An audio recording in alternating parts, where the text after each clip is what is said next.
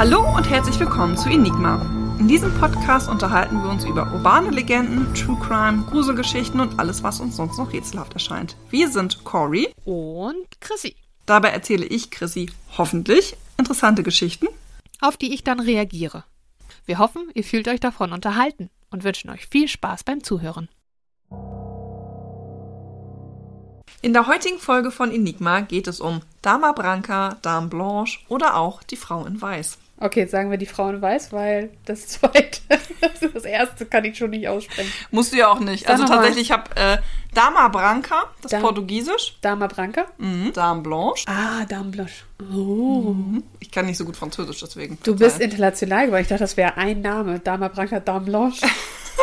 Oder auch die Frau in Weiß. Ah, Haha. Tim, Tim. Tim, Tim. Ja, das liegt nämlich daran, dass es die Legende, über die wir uns heute unterhalten, überall auf der Welt zu finden gibt. Das heißt in Brasilien, in den United States, äh, in Großbritannien, in Deutschland, in Tschechien, in der Ukraine, äh, in Russland, Wo man hinsieht. wo man hinsieht. Das Einzige, wo ich tatsächlich nichts dazu gefunden habe, ist der asiatische und der afrikanische Raum. Also eine eher westlich orientierte Legende. Ja, ich habe auch tatsächlich überlegt, ob es was mit den Kolonien zu tun hat, Dass sie die das dann mit rüber so, diese Legende so mit rübergenommen haben. Also du weißt nicht, ob sie im Ursprung europäisch ist. Ähm, nee, das lässt sich tatsächlich nicht so richtig beurteilen, weil die halt in tatsächlich so vielen Ländern vorkommt und jeder so seine eigene Version dazu hat. Die haben alle ein bisschen was gemeinsam und ich habe dir heute auch zwei verschiedene Beispiele mitgebracht. Eins aus Deutschland, eins aus Tschechien und tatsächlich auch noch eine Erzählung. Hab Ich auch hier mit dabei, aus einem Buch, das ich gefunden habe. Aber es ist tatsächlich so immer so leicht unterschiedlich und aber fast überall auf der Welt zu finden. Ja, jetzt bin ich aber mal gespannt. Die ältesten Berichte über diese Erscheinung stammen aus dem 15. Jahrhundert, während hingegen die größte Verbreitung der Legende im 17. Jahrhundert stattfand. Ich das kommt ja ungefähr mit Globus hin, ne? Ja, Kolumbus, jetzt- Kolumbus. jetzt- Glo mit Globus. Globus. Mit Herr, der Herr Globus. Umreiste den Kolumbus. Genau der. Ähm, Genau, 1492 war Kolumbus ähm, in ähm, Mittelamerika gelandet. ja, und dann passt es ja tatsächlich mit unserer Hypothese, dass wir denken, dass die Kolonialmächte das Ja. Ganze mit rübergebracht haben, weil ja wirklich 15. Jahrhundert, also 1400 irgendwas, ist diese Legende entstanden in den verschiedenen europäischen Ländern. Ja, wird zeitlich passen. So zum Beispiel auch in der folgenden Erzählung aus dem Buch Alte deutsche Sagen, Gruselmärchen und Horrorlegenden, welches ca. 1840 verfasst wurde. Die weiße Jungfrau. Jede Nacht, so wie die Glocke 11 Uhr geschlagen hat, sieht man in dem Dorfe Elsey in der Grafschaft Limburg eine schneeweiß gekleidete Jungfrau. Dieselbe kommt von oben von der Reihheide, da wo der Galgen steht, geht dann durch das Henkehaus Häuserfeld bis in das Dorf Elsey, wo sie hinter der Kirche her auf den Schriftplatz geht, bis an den auf diesem befindlichen Brunnen. Über diesen Brunnen bückt sie sich lange und blickt hinein.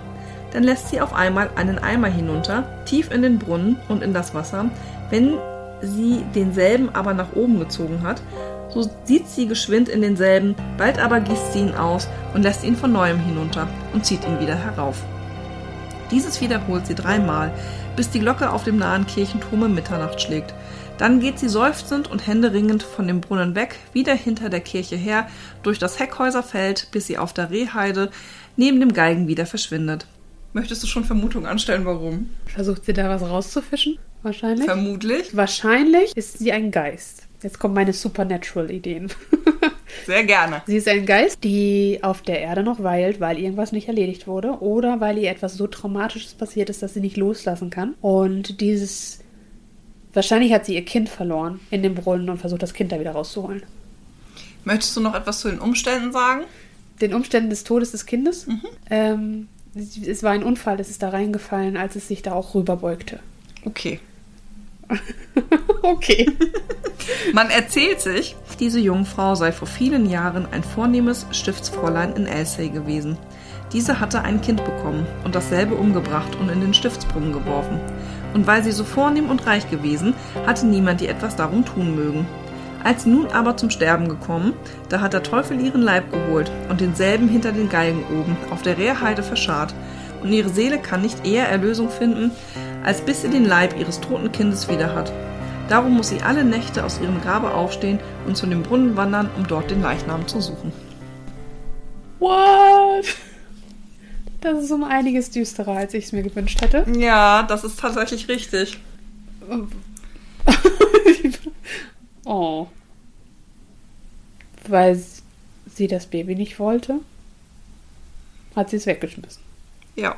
Nee, das finde ich nicht okay. Und weil sie so reich war, konnte man ihr nichts tun. Was ich aber kurios finde, ist, dass sie Jungfrau heißt. Das habe ich auch gedacht, gerade als ich die Geschichte vorgelesen habe. Die Das passt nicht mehr so Jungfrau. richtig zusammen.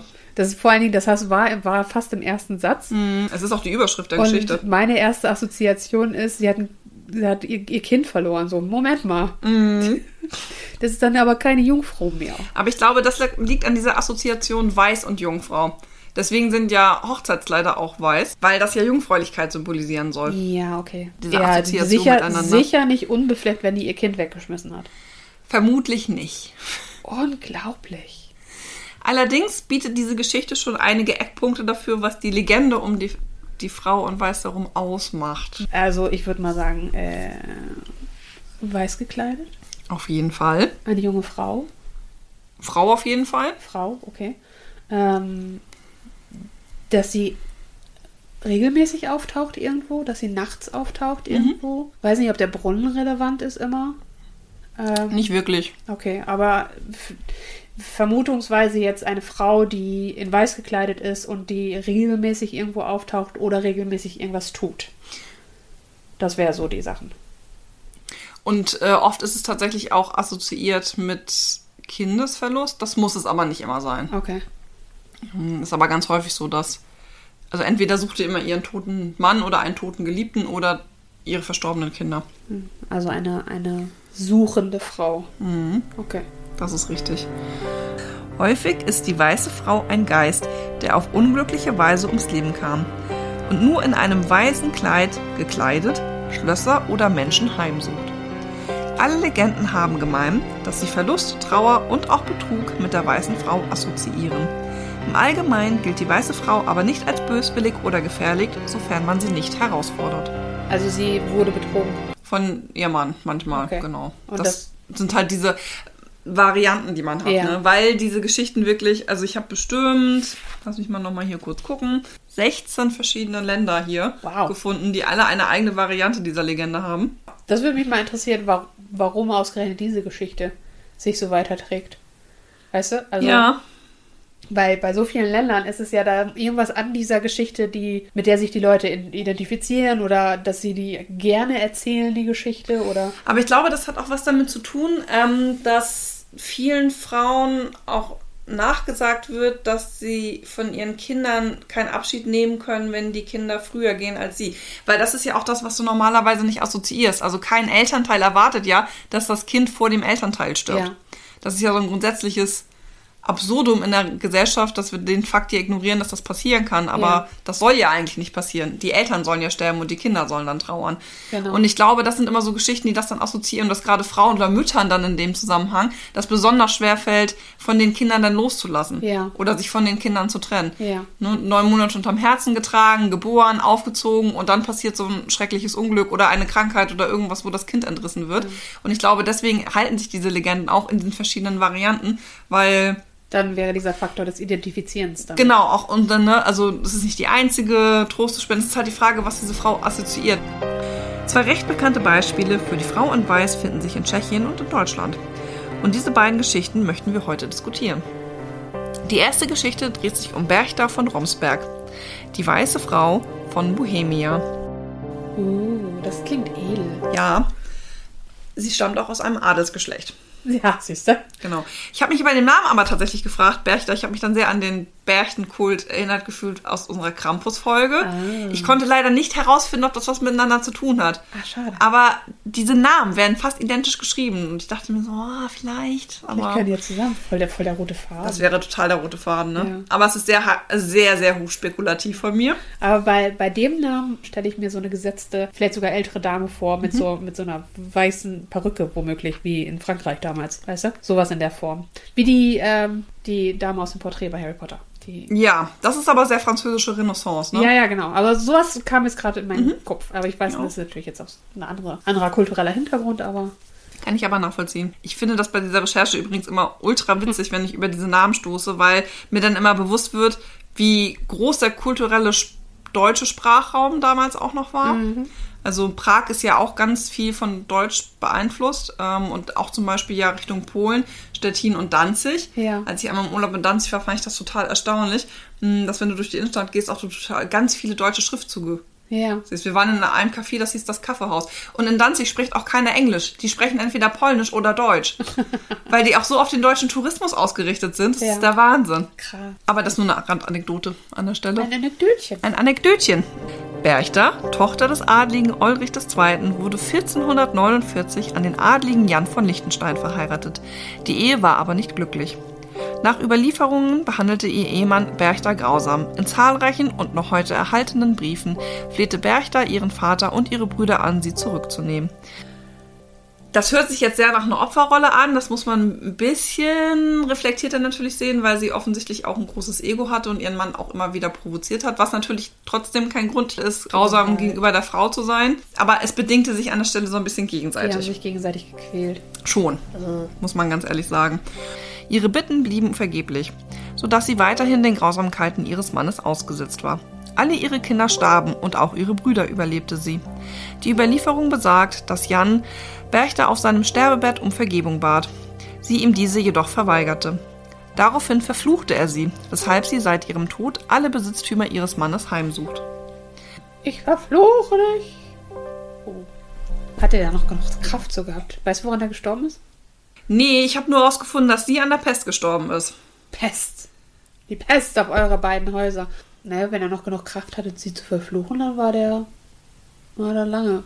Lag, lag er lange im Sterben. Wahrscheinlich. Also er wird nicht sofort umgefallen sein. An irgendeiner Krankheit, vermute ich jetzt mal. Ja, wahrscheinlich. Tuberkulose oder so. Oder auch die Pest. Fällt mir Tuberkulose ein. Das weiß ich auch nicht. Tuberkulose halt. Standardkrankheit. Hm. Pest. Pest. Pest. Und sie war dann unterwegs. Also sie hat dann die, die Hallen der, des, der, wo die gewohnt haben. Ist Genau, seine, seine Gemäucher, äh, Gemächer hat sie dann heimgesucht und auch seine Schlösser. Also sie ist durch die Gemäuer gelaufen. Genau, und hat, äh, war, war das, gehörte das dann hinter denen noch, also der Familie noch, die, die Gebäude? Und dann haben Leute sie gesehen oder wie ist das gelaufen? Erzählst du das gleich noch? Ja, sie ist dann erschienen. Okay. Ja, ich erzähle das tatsächlich ein bisschen genauer gleich bei der deutschen Legende, ähm, wie das gelaufen ist. Und in dem Fall habe ich die Geschichte jetzt ausgewählt, weil sie halt äh, an den Grausamkeiten ihres Mannes zugrunde gegangen wäre jetzt zu viel gesagt, weil sie ihn ja überlebt hat, aber ähm, das so mitgenommen hat und aufgrund seines, äh, seines Fluches äh, jetzt das ganze heimsucht, während gegen die andere Geschichte, die ich gleich mitgebracht habe und äh, die ich auch schon vorgelesen habe, ähm, eher was mit Kindesmörderinnen zu tun hat. Das finde ich, da ist natürlich was ganz anderes, finde ich, wenn du sagst, von wegen, sie ist, musste auf der Erde verweilen aufgrund eines Fluchs. Weil, okay, weil wenn sie ihn gepiekst hat und provoziert hat, schön und gut. Aber es ist ja schon ziemlich nachvollziehbar, jemandem nicht zu vergeben, der einen ständig gequält hat. Also das Spektrum dieser Geschichten ist echt krass.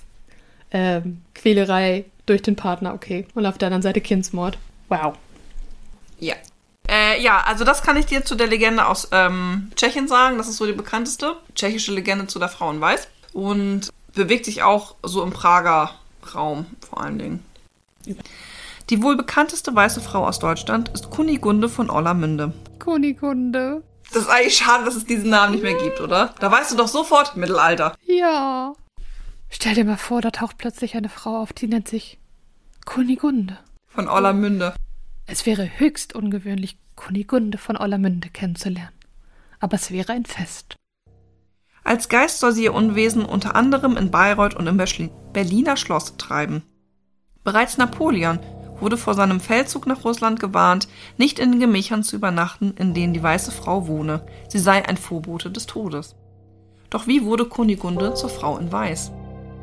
Kunigunde verliebte sich als Witwe in den Nürnberger Burggrafen Albrecht von Hohenzollern.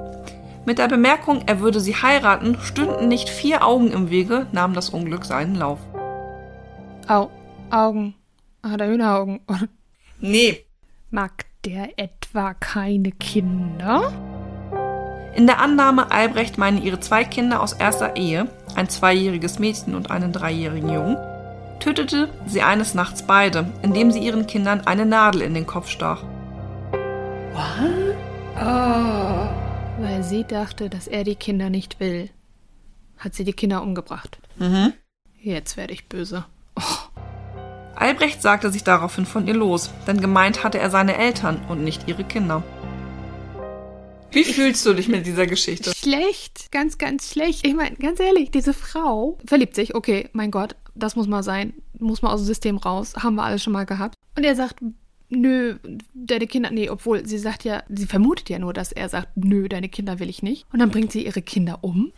Die Beziehung zwischen Mutter und Kind muss doch viel, viel inniger sein als so eine Verliebtheit. Ja, sie war so im Liebeswahn, dass sie. Nee, das ist doch keine Entschuldigung.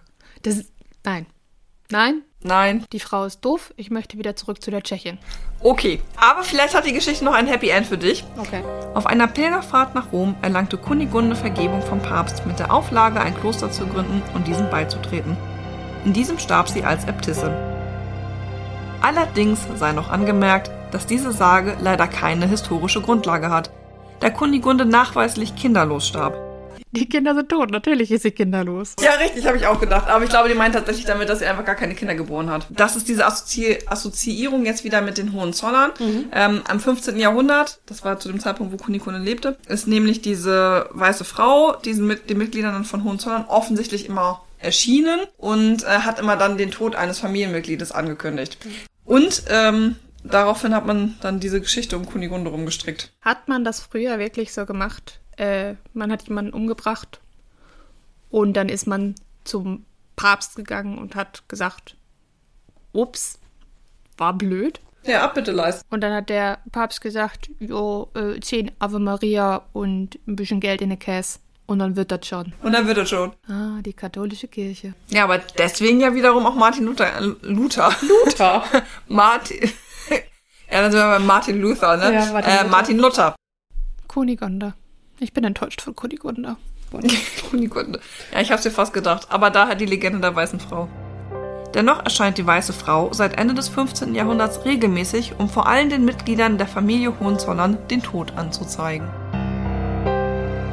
Warum wird er dann heimgesucht? Na, weil er ja gesagt hat, gut, sie hat es falsch verstanden, aber es stünden ja vier Augen im Weg. Warum sagt man das auch so vage? Warum sagt man nicht einfach, meine Eltern sind dagegen? Obwohl, dann hätte, er womöglich, hätte sie womöglich seine Eltern umgebracht. Und dann hat sie ihre Kinder ja umgebracht, weil sie dachte, so, jetzt kriege ich mein Liebesglück. Und dann hat er ja gesagt, nein, auf keinen Fall. Und dann hat sie ja versucht, noch irgendwie Abbitte zu leisten und irgendwie ihr Leben wieder in den Griff zu kriegen, nachdem sie ja verschmäht wurde von der Liebe ihres Lebens und dann auch noch kinderlos war.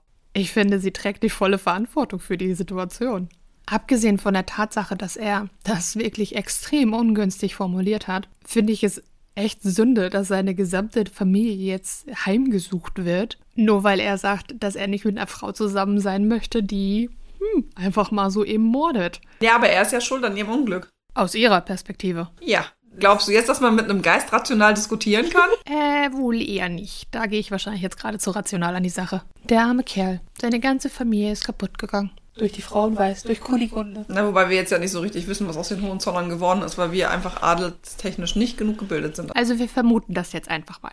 Ähm, ich stelle jetzt eine neue Theorie auf. Ich schreibe die Geschichte jetzt neu. Kunigunde, die kinderlos war, weil sie ihre Kinder umbrachte, suchte aufgrund der fehlenden Liebe die Hohenzollern heim, die Erben und auch die Nachfolger des Hohenzollern, in denen sie verliebt war. Und Kunigunde brachte den Tod mit sich. Und weil es dann irgendwann keine Erben mehr gab, starb dieses, dieses Adelshaus aus. End. Und in Staffel 2 finden wir heraus, ob diese Hypothese stimmt. Yay! Aber dafür hast du wenigstens so etwas gelernt. Jetzt habe ich wieder was gelernt. Und jetzt musst du dich halt selber fragen, enigmatisch.